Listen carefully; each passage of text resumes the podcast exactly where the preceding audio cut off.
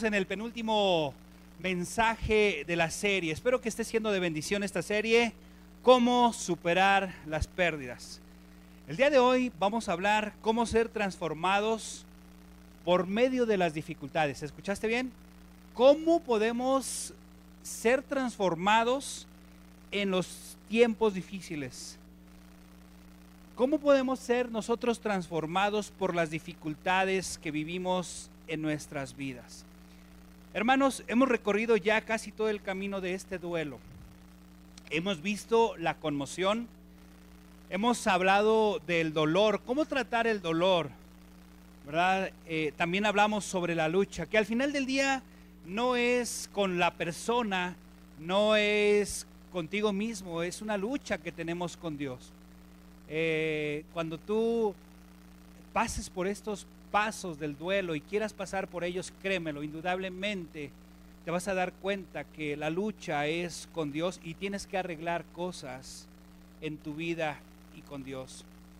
Luego, eh, la semana pasada hablamos sobre la rendición. También es algo muy importante, ¿verdad? Cuando ya dices, ya, ya, ya, ya, ya, me doy, me doy, me doy, me doy, ¿verdad? Y dices, Dios, tú tienes el control, tú eres soberano, las cosas no las voy a hacer a mi manera, las voy a hacer a tu manera. Y Señor, aquí estoy, ¿verdad? Y es cuando Dios eh, levanta, te levanta del polvo y, te da nuevas fuerzas para que puedas seguir adelante. Hoy vamos a hablar, de la siguiente etapa, la, la quinta etapa, que es la santificación. La próxima semana estaremos ya cerrando la serie, así es que pónganse buzos, tenemos un canal de YouTube en donde estamos subiendo las puras predicaciones. Eh, les voy a pasar el link donde va a estar toda esta serie para que la puedan compartir con personas que están pasando pérdidas, porque todos en algún momento hemos perdido algo, ¿verdad? Y no necesariamente un ser querido. La paz, yo perdí la paz hace mucho tiempo y ahora la he encontrado y la encontré en Jesús. He encontrado la paz en mi corazón y, y les voy a compartir algo que fue de mi lectura y que tiene mucho que ver con el mensaje del día de hoy, que no está en el mensaje, pero se los voy a compartir. Hoy, ¿verdad? Yo quiero que, tú y yo eh, podamos entender cómo es que Dios utiliza las dificultades para santificarnos, para limpiarnos, para hacer algo en nuestras vidas. Cuando tú puedes ver el, el propósito del dolor en tu vida, entonces vas a empezar a crecer vas a empezar a madurar, vas a empezar a tener una vida más estable. Pero mientras tú no puedas ver esto, créemelo que no vas a crecer y siempre vas a estar como un ratoncito en círculos. Nada en tu vida, mis queridos hermanos, sucede sin razón. Todo tiene un propósito. Dios todo tiene bajo control y todo lo que sucede en tu vida y en mi vida tiene un propósito aún en las cosas malas y difíciles, aunque a veces no lo puedas entender.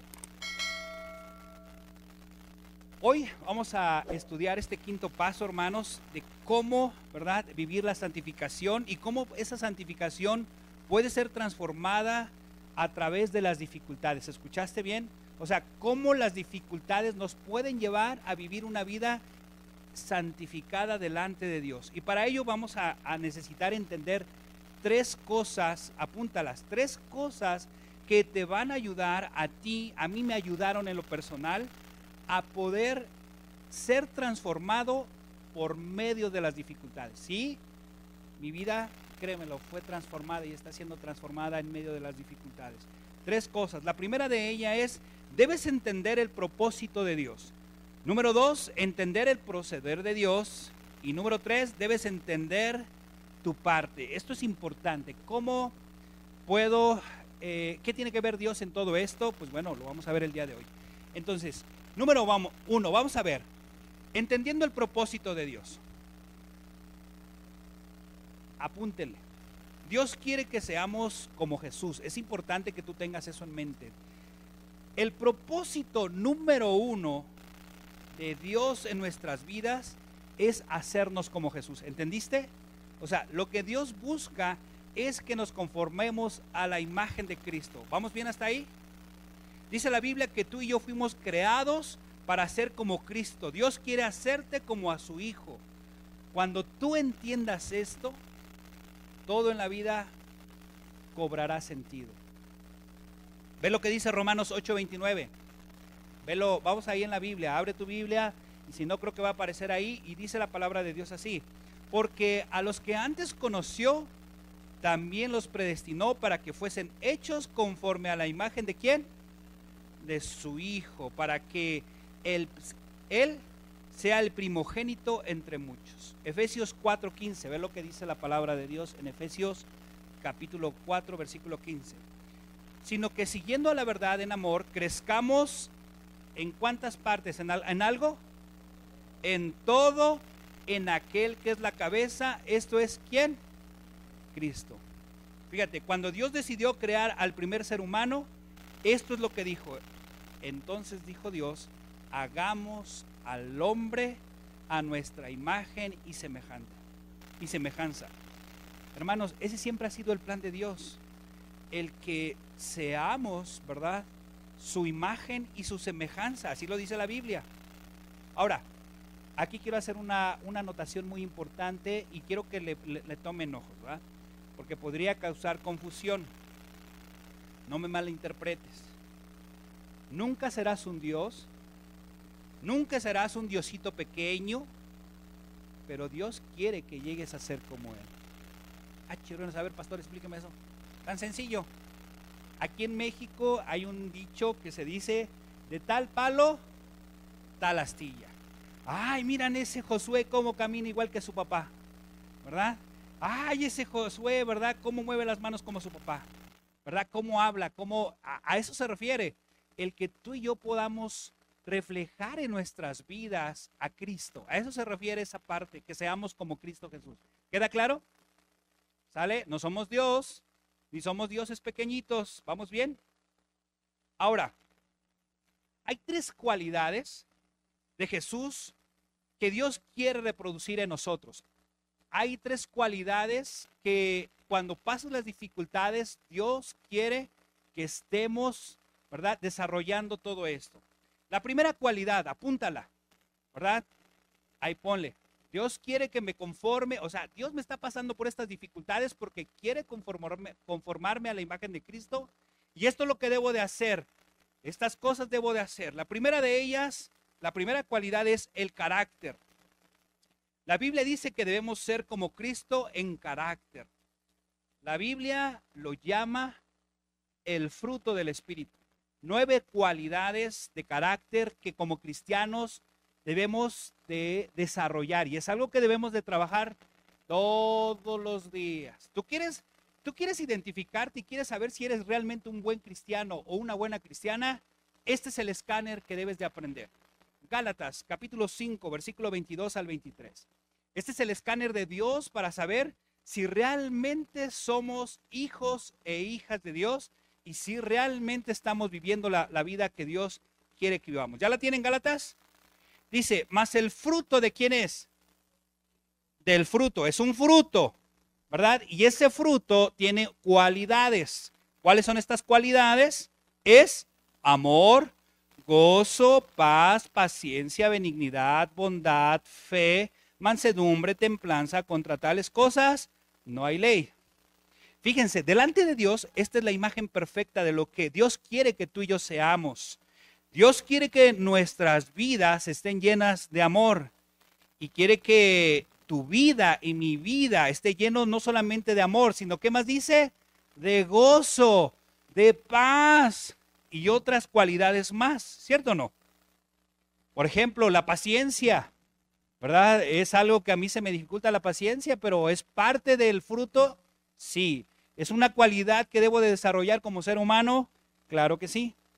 ¿Ok? Entonces, queremos ser como Cristo Jesús, debemos desarrollar en nuestras vidas este fruto a través de estas nueve cualidades. Otra cualidad, la segunda, su paciencia. Oye, tú dime si Jesús no experimentó dolor. ¿Experimentó dolor? Sí. Jesús era experto en manejar el quebranto y la adversidad. Él era experto en eso, porque le injuriaban, le decían mentiras, les decían de cosas, y él jamás, jamás, jamás respondió a alguna de ellas, ¿verdad? Y a veces somos aquí, ah, me dijo, yo también le digo, y a ver a cómo nos toca, ¿verdad? Ayer el, de, el del, ah, no sé si algunos se dieron cuenta, pero ayer en el, del- del autobús, ¿verdad? De repente un, o sea, el autobús, yo vi, o sea, venía mane- viene manejando bien y de repente se metió por un cuate, llegó y como que quería rebasar, no sé qué. Y, ah, pues no que se le mete al camión así y, y, y- este, y hasta bajaba la velocidad y, y le decimos al chofer, porque el chofer pues no, no, no es creyente, ¿no? Y pues sí, sí hierve la sangre, ¿no? Y por un momento, ¿tú crees que, a ver, chofer, métale, échale ganas y ahora no deje pasarlo? No, lo que hicimos fue, estaba Omar, estaba Saraí, estaba, estaba yo ahí al frente. ¿Sabe qué? Déjelo ir ya, o sea, este. Y sí, más se cansó este cuate y se fue, ¿no? Pero, ¿sí lo viste, Omar? Sí, ¿verdad? Y este, y solito, ¿verdad? Pero estaba friegue, friegue, friegue, friegue. Pero ahí tuvimos que decirle, ¿verdad? Tenga paciencia. Bueno, no le dije tenga paciencia, pero nosotros como creyentes tuvimos que reflejar y apoyar a alguien que no tiene paciencia, el tener la paciencia, ¿no? Y no caer en provocaciones. Isaías 53.3. Ve lo que dice la palabra de Dios. Vamos a ver ahí lo que dice. Y esto es algo que vivió el Señor Jesús. Despreciado y desechado entre los hombres, varón de cuántos dolores? De dolores, va y dice de dolores. Experimentando, experimentado, ¿en qué? ¿Qué, qué significa la palabra experimentado? Alguien que ya está bien curtido, ¿cierto o no? O sea, es alguien que tenía la experiencia de ser quebrantado. Y como que escondimos de, él el rostro fue menospreciado y no lo estimamos, o sea, lo despreciamos. Hermanos, cuando somos pacientes en medio de las pruebas y el dolor, nos parecemos más a Jesús. ¿Sabías eso? Nos parecemos mucho más a Jesús. Tercera cualidad, la obediencia. Esta es la, la tercera cualidad, la obediencia, Hebreos 5, 8. Voy a tratar de ir lo más resumido, no me quiero salir del script, porque si no aquí nos vamos a ir como en dos horas, y me empiezo a emocionar. Ok, Hebreos 5, 8 dice, y aunque era hijo, por lo que padeció, ¿qué pasó hermanos? ¿Qué dice ahí? ¿Qué aprendió? Aprendió la obediencia. Entonces, hermanos, Jesús aprendió la obediencia a razón de qué? De padecer. ¿Están de acuerdo? Es lo que dice la palabra de Dios. Cuando aprendemos a obedecer, a pesar de que no lo entendamos o que no sea agradable lo que estamos viviendo, estamos siendo más como Jesús. Entonces, la santificación es una palabra que significa llegar a ser como Jesús. Eso significa la santificación, el poder reflejar en nuestras vidas a Cristo Jesús. ¿Queda bien claro eso? ¿Sí? ¿Queda claro? Ahora, ¿cómo es que Dios nos santifica? O sea, ¿cómo logramos ese proceso? ¿Cómo lo hacemos? Tan sencillo, y lo vamos a enseñar el día de hoy.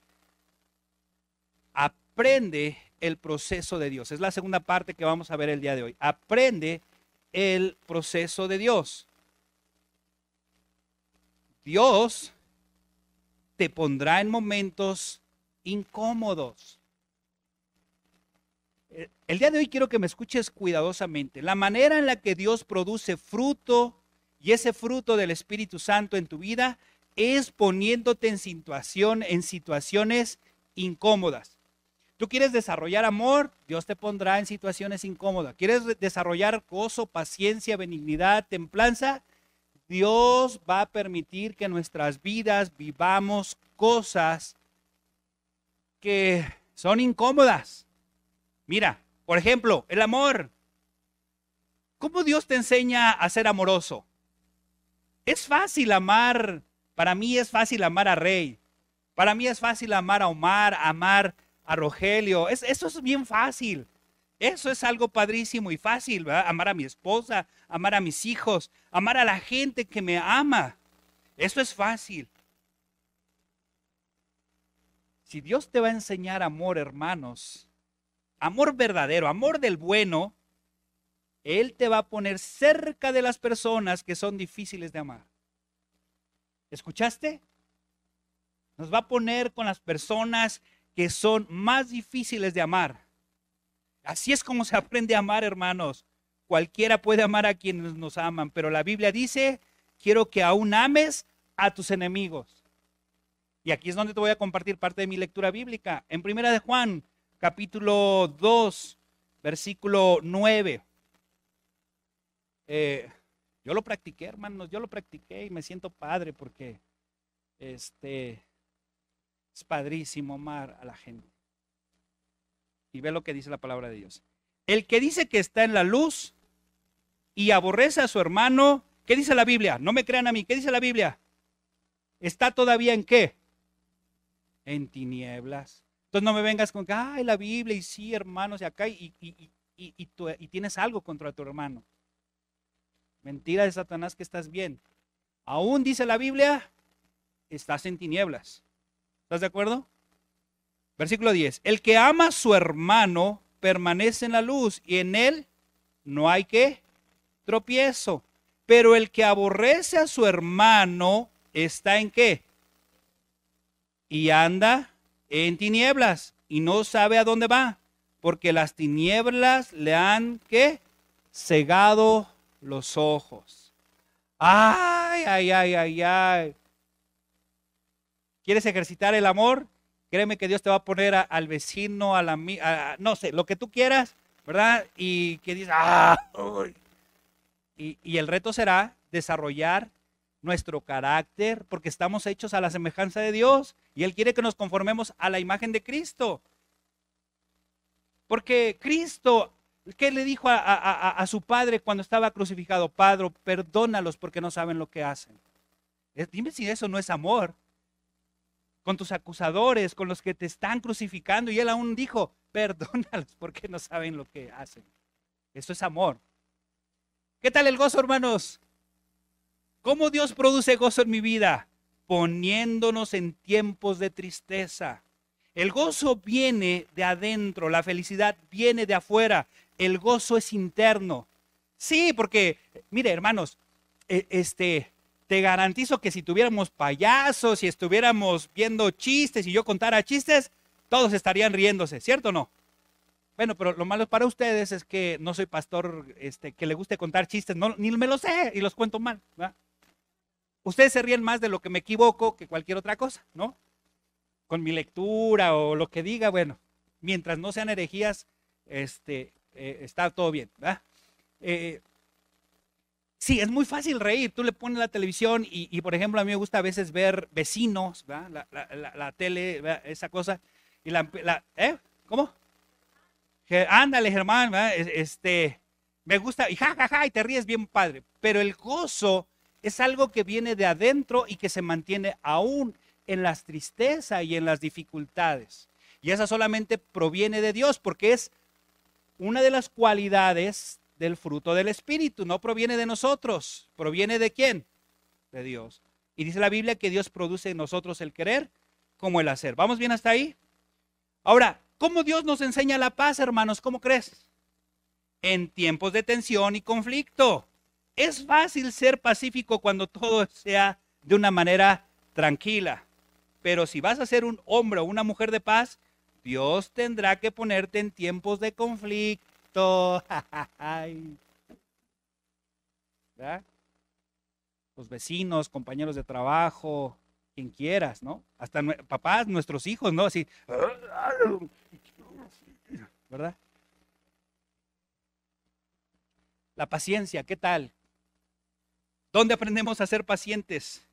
Estando obligados a esperar cuando esperamos en las filas, cuando esperamos una respuesta en una oración, cuando esperamos, ¿verdad? Que pareciera que Dios no habla y, está en silencio. Ahí es cuando tenemos que aprender a ser pacientes, porque Dios nos está enseñando esa cualidad, a ser pacientes. Él nos está haciendo más como Cristo Jesús. Amén.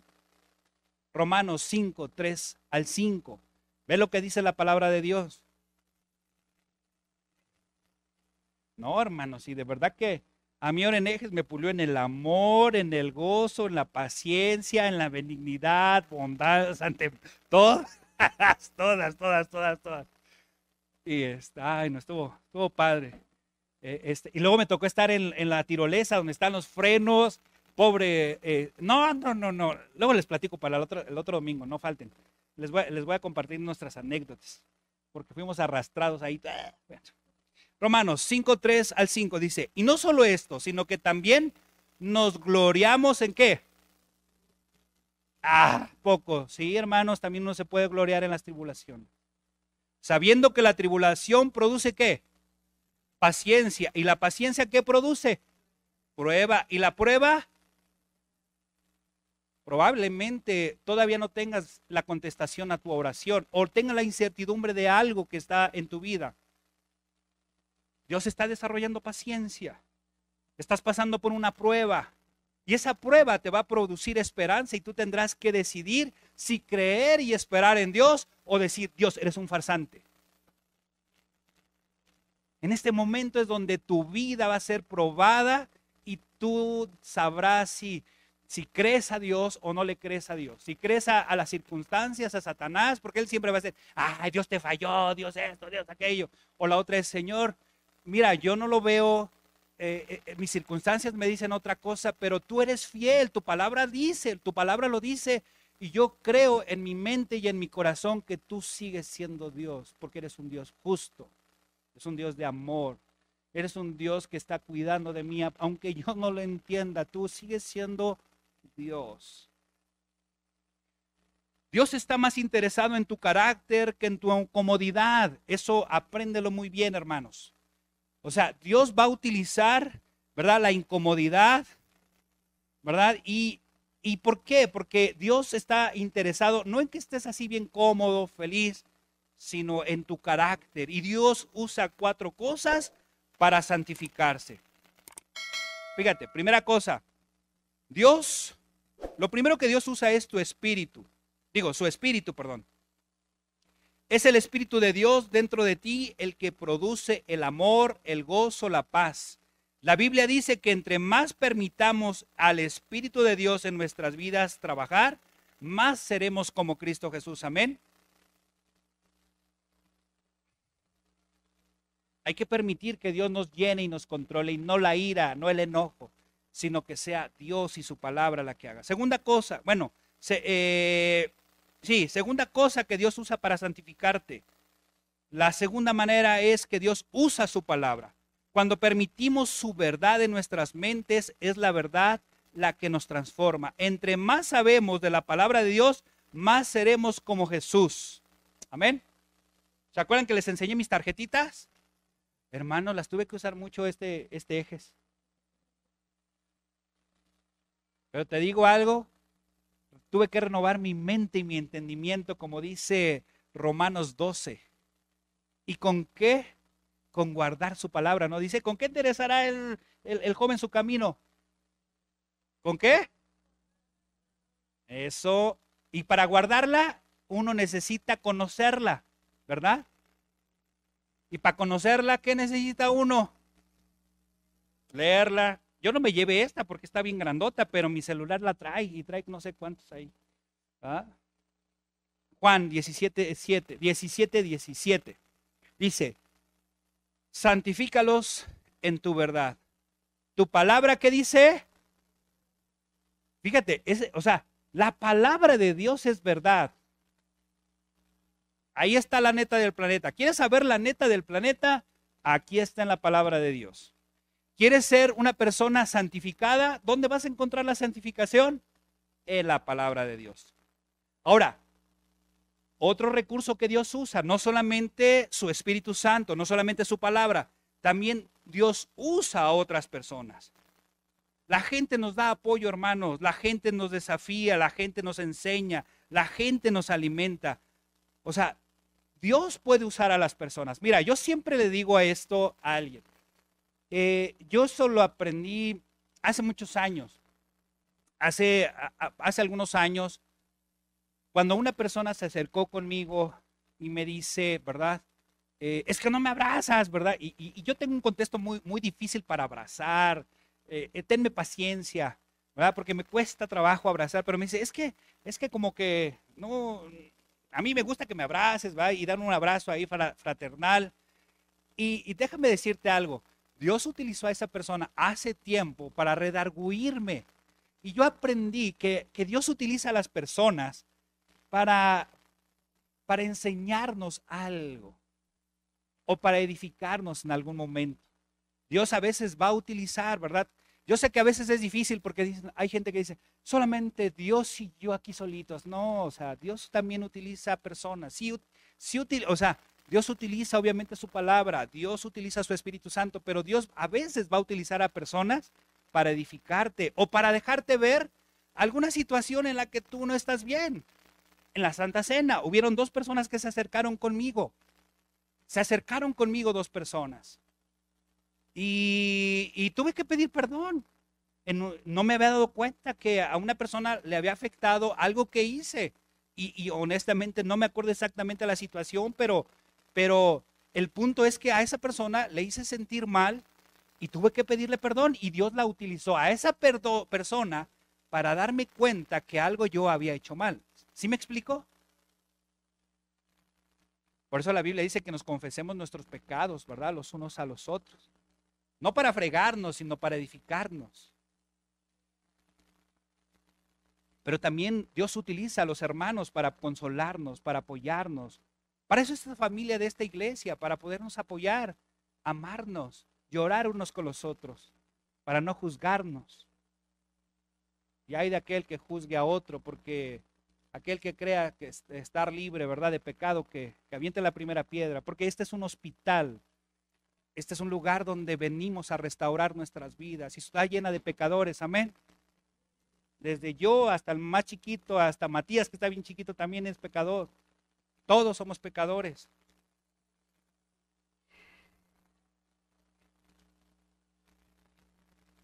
Mira, y con esto quiero ir cerrando el mensaje.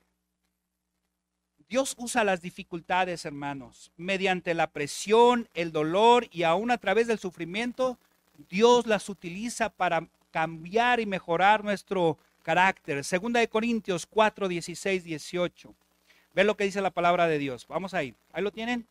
Dice la palabra de Dios así. Por tanto, no desmayemos. Antes, aunque esté nuestro hombre exterior, se va desgastando, el interior, no obstante, ¿qué dice la Biblia? Se renueva de día en día, porque esta leve tribulación momentánea produce en nosotros una cada vez más que excelente y eterno peso de gloria. No mirándonos las cosas que se ven, sino las cosas que no se ven, pues las cosas que se ven, ¿qué dice la Biblia? Son de qué manera? Pero las que no se ven, ¿qué dice la Biblia? Son eternas. Lo que Pablo estaba diciendo es que a pesar de tantos problemas y adversidades que él tuvo, él podía ver el propósito, el crecimiento, el y, y no solamente el crecimiento, sino también el beneficio detrás de todos los problemas. Cada problema, hermanos, tiene su propósito y somos, transformados a través de nuestros problemas. O sea, cada vez que tenemos un problema, Dios lo usa y transforma todo eso para bien. Y hay una razón por la que tenemos problemas en nuestras vidas. Algunos pudieran pensar que los problemas pueden ser para mal, pero para Dios no, porque Dios quiere usarlos para bien en nuestra vida. Mira, hay personas que entienden mal el cristianismo. Porque hay personas, ya te convertiste al cristianismo, ya no debes de tener problemas, mentiras de Satanás seguimos teniendo problemas. ¿Sabes por qué? Porque este mundo está caído, este mundo está quebrantado y siempre va a haber problemas porque este mundo está lleno de pecado. ¿Cierto o no? Primera de Pedro 4:12. Ver lo que dice la palabra de Dios. Vamos ahí. Dice, amados, dais del fuego de, la, de prueba, prevenido como si alguna cosa extraña os qué aconteciese. O sea, Pablo sabía, porque él lo experimentó, el fuego cerca, y él sabía que el punto es saber cómo quieres enfrentar esos problemas, con Dios o sin Dios, a la manera de Dios o a tu manera. Y déjame decirte, cuando lo haces sin Dios, cuando lo haces a tu manera, pero cuando lo haces con Dios, a su manera de Dios, el resultado es el fruto del Espíritu Santo y ejercitando esas nuevas cualidades en tu vida. Hoy, hermanos, si yo no hubiera dejado que Dios trabajara en mi corazón, no me sentiría con la paz que hace muchos años no tenía en mi corazón.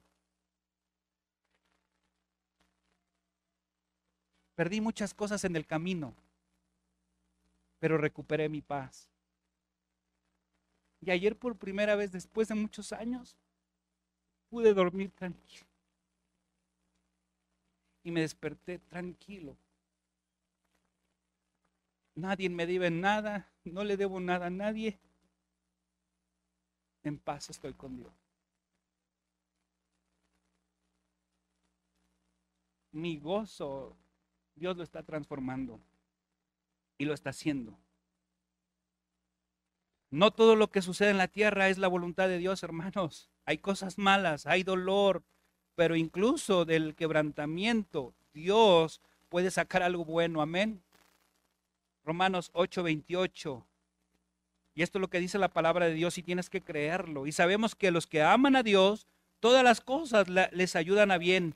Esto es a los que conforme a su propósito, dice la Biblia, son llamados. Fíjate lo que dice el versículo, lo, que, lo primero que dice, y sabemos, en otras palabras, no adivinamos, no esperamos, estamos seguros, hermanos. Es lo que dice la Biblia. Esto es lo que nos da confianza, incluso en las circunstancias más difíciles. Saber que todas las cosas nos ayudan a bien, a pesar de que parezca que no. Amén. Hermanos, no es solo una esperanza, un deseo, es un hecho. Aquí lo dice la Biblia. O le crees a la Biblia o no le crees a la Biblia. Amén. Y ve lo que dice el versículo. Dice, entonces dice que los que aman a Dios, Fíjate, esta es una promesa, porque no es para todos, es para los que aman a Dios y los que dicen que aman a Dios, aman a su prójimo. Son aquellos que tienen paz, que son benignos, aquellos que ejercitan y viven, ¿verdad? Esas nueve cualidades que solamente el Espíritu Santo te da. Si tú ya eres hija, hijo de Dios, no me digas que no se puede. No quieres cambiar. Deja que Dios cambie tu corazón, tu manera de pensar y créeme lo que podrás amar, podrás tener gozo, paz, paciencia. Todo eso, hermanos, está a tu alcance. Nada más es cuestión que la desarrolles y que le digas a Dios. Pero ten cuidado, porque si tú le pides a Dios amor, te va a mandar a tu peor enemigo a que lo ames. ¿Quieres paciencia? Híjole, te van a pasar cosas que va a requerir demasiada paciencia. ¿Quieres gozo? ¡Ay! La felicidad cualquiera lo tiene. Y te puedes ir a la, plaza y ver cómo hacen, ¿verdad? El, teatro callejero y reírte un rato. Pero el gozo verdadero se ejercita y se trabaja y sale de adentro. Aún a pesar de los momentos difíciles. Amén. No es fácil. Y dice la Biblia aquí, ve lo que dice el versículo que estamos leyendo. Todas las cosas le ayudan a bien la palabra ahí, ¿verdad? Todas las cosas ayudan a bien, a bien. Lo bueno y lo malo, lo triste o lo alegre, las pérdidas y los avances, tus pecados, tus errores, tus, tus heridas, tus triunfos, tus fracasos. No hay nada que Dios no pueda utilizar para el bien en tu vida. Todo nos ayuda a los que conforme a su propósito, ve lo que dice el versículo ahí, son qué? Llamados. Hermanos, nuestra vida no es un accidente. Ay, es que a mis papás se le fue. No. A tus papás a lo mejor sí, pero a Dios no. Porque tú no eres un accidente. Tú ya estabas en la mente de Dios. Eso es lo padre, hermanos. Porque a tus papás se les fue, pero pero a Dios no se les fue nada. Hay un gran diseño de todo esto. Dios tiene un plan para ti y Él permitirá y hará solo aquellas cosas que te lleven a cumplir ese propósito. Entiende y recuerda que todo nos ayuda para bien, para su propósito, para tu propósito, para que se cumpla lo que Dios quiere. Ahora, voy a terminar con esto. Y, quiero terminar el mensaje con esto, hermanos. Entiende tu parte. ¿Cómo debo responder al propósito y actuar de Dios en medio de mi dolor? Esto es sencillo. Recordar que el plan de Dios es bueno y que Dios es bueno todo el tiempo. Y que las cosas que provienen del pecado y a consecuencia del pecado y que nos alcanza porque están ahí, no son de Dios porque son consecuencias del mundo pecaminoso. Este cuerpo se tiene que acabar, pero dice la Biblia que también Dios enjuagará las, lágrimas y seremos transformados y ya no habrá dolor ni enfermedad ni nada. Amén. Pero mientras estemos aquí, este cuerpo se va, de, se va a acabar. Va a haber asaltos, va a haber lo que quieras, pero, pero algún día dice la Biblia que va a acabar, porque va a venir nuestro Señor Jesucristo por segunda vez. Y ahora sí, cuídense, ahora sí, cuídense. Y enjuagará nuestras lágrimas. Ya no habrá dolor. Ya no habrá lo que hay aquí, porque Dios vencerá al mundo. Porque ya el mundo fue vencido en la cruz del Calvario hace dos mil años. Jeremías 29, 11. Voy, voy, voy.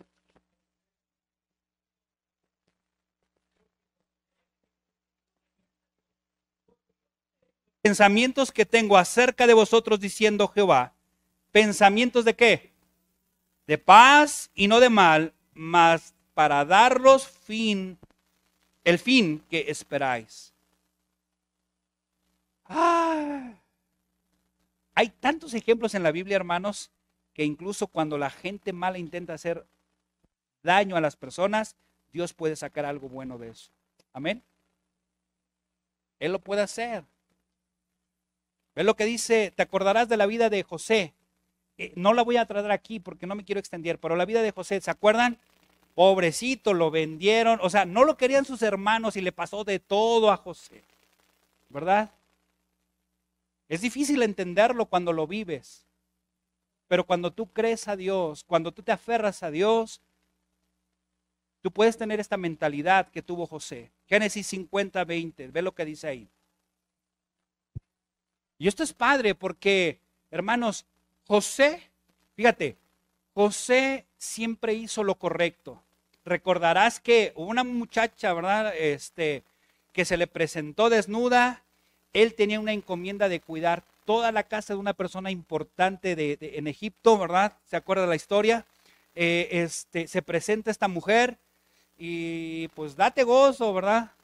¿Y qué hizo José? Bueno, pues sí, pues total, soy varón, ¿verdad? Ya échale. No, dice la Biblia que él salió huyendo, ¿verdad? Porque él honraba a Dios, él honraba también eh, a quien le había delegado algo, ¿no? El cuidado de, su, de sus propiedades.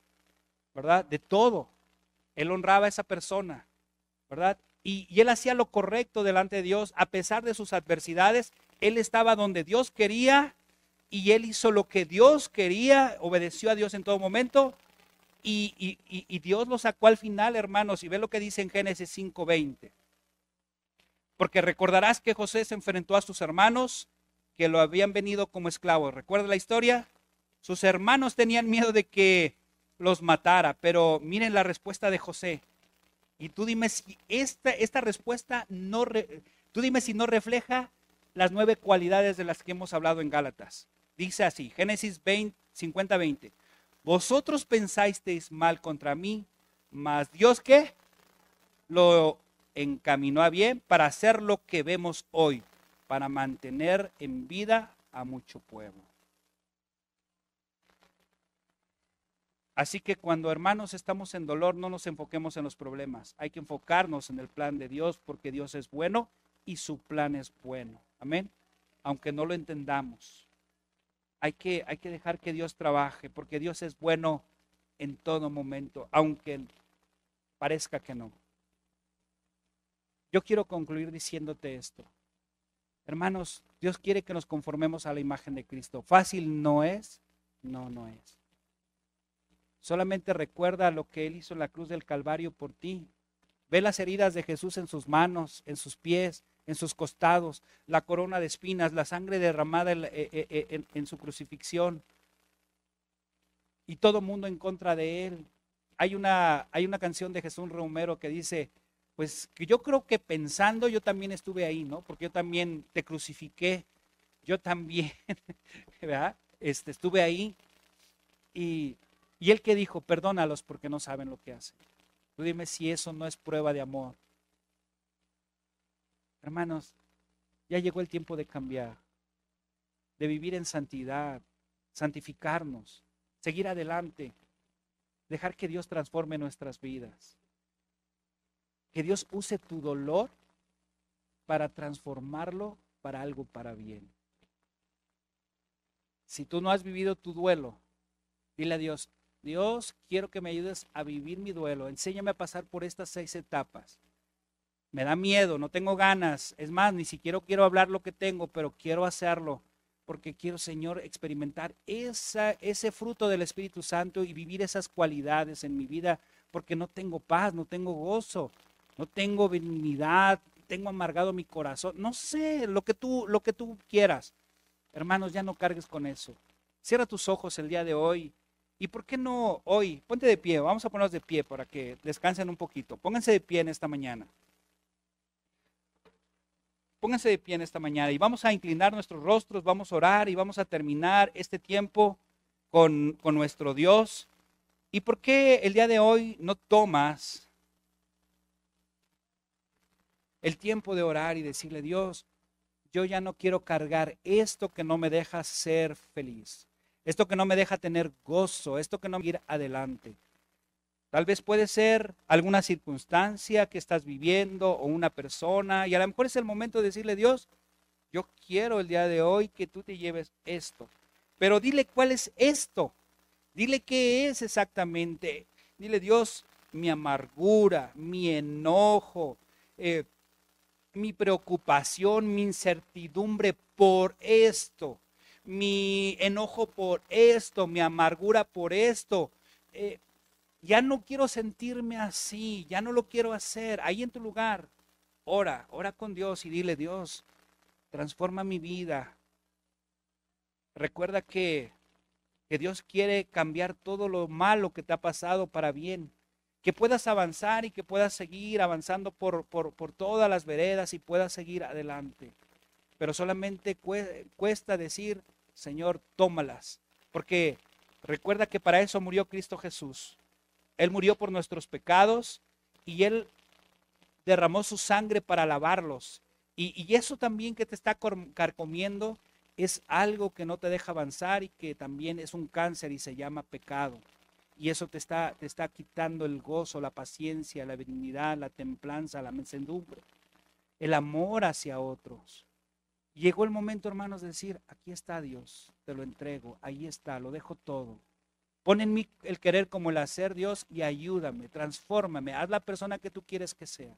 Así con los ojos cerrados, iglesia, mientras tú oras, déjame hacer una invitación a los que nos están viendo o que nos están visitando por primera vez. Tal vez por primera vez tú estás llegando el día de hoy y dices, oye, yo tengo algo en mi vida que no me deja avanzar. ¿Y sabes por qué no te deja avanzar? Porque la Biblia dice que eso es el pecado. Pero el día de hoy quiero decirte que hay solución a eso.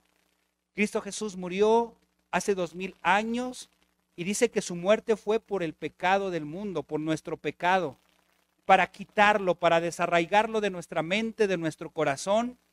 Y dice que Él, dice la Biblia, que Él tomó nuestras iniquidades, que Él las llevó sobre su costado para cambiar y cambiar nuestra vida y a lo mejor el día de hoy necesitas decirle, Señor Jesús, quiero poner todo mi pecado, quiero poner toda mi ansiedad en ti, quiero poner todo esto que no me deja avanzar, quiero ser libre, pero necesito que entres a mi corazón y a mi vida, que transformes mi vida y hagas de mí una nueva persona. Porque dice la Biblia que murió por ti y que fue sepultado y Él puede sepultar y quitar tu pecado y hacerte una nueva criatura porque Él venció a la muerte y Él resucitó venciendo a la muerte precisamente para eso, para enterrar la vieja persona y Él puede hacerte una nueva persona. Pero necesitas creer en tu corazón que Cristo murió por tus pecados, que Él puede enterrar tus pecados, que su sangre puede limpiarte de toda maldad, de todo pecado y que Él puede darte una nueva identidad y, puedes ser una nueva criatura, pero necesitas decirle, Señor Jesús, entra a mi vida, a mi corazón, transfórmala. Ven, entra a mí, ya no me quiero sentir así, quiero ser libre. Sé mi salvador, salva mi alma, sálvame. cambia mi vida, te dejo entrar en mi corazón y haz de mí la persona que tú quieres que sea. Y dile, Señor Jesús, el día de hoy quiero no solamente eso, sino también la promesa de la vida eterna, porque dice la Biblia que Él resucitó para darnos la vida eterna y Él también te puede dar la, vida eterna. Y dile, Señor Jesús, también quiero que me libres de todo esto que tengo, porque a lo mejor la enfermedad no te la va a quitar Dios aquí, pero Él promete que si, si Él, eh, tú, tú el día de mañana mueres y lo tienes en tu corazón, Él podrá enjuagar tus lágrimas y podrá eh, transformarte y podrá ser una nueva criatura donde ya no habrá dolor ni necesidad, pero necesitas dejar que Cristo entre a tu corazón. Dile, Señor Jesús, heme aquí, Señor Jesús, cambia mi vida. Bendito Padre Celestial, en esta, en esta tarde venimos delante de ti. Venimos, Señor, porque necesitamos ser cambiados y transformados. Como dice ese canto, porque todo lo que hay dentro de mi corazón necesita más de ti. Señor, te necesitamos en nuestras vidas para que las cambies y las transformes. Señor, ya no podemos seguir con estas cargas, pero necesitamos que tú transformes nuestro pensamiento y nuestro corazón. Señor, trae nuevas brisas en esta iglesia, Señor, para dejar el pasado, para dejar las cosas que no nos dejan avanzar y poder ser esa iglesia gloriosa que tú quieres que seamos. Señor, escucha la problemática de cada una de mis hermanas y de mis hermanos. Escucha, Señor, el dolor de cada uno de mis hermanos y de mis hermanas, de las dificultades que cada uno tienen, de las cosas, Señor, que no les, que, que no les ayudan y que les están impidiendo seguir y avanzar. Señor, llévatelas. Tu palabra dice que las puedes echar hasta el fondo del mar, Señor, y hoy te las venimos a entregar para que, Señor, podamos avanzar. Y tu palabra dice que tú haces nuevas todas las cosas. Señor, renueva nuestra mente y nuestro corazón y haz, haz de nosotros, Señor, esa transformación para renovar nuestro espíritu, pero crear un corazón nuevo, un corazón de carne, no un corazón duro, sino un corazón conforme a tu voluntad y que podamos reflejar esas nuevas cualidades que solamente el fruto de tu Espíritu Santo nos puede dar. Gracias Señor por todo esto, en el bendito nombre de nuestro amado y suficiente Salvador Cristo Jesús. Amén.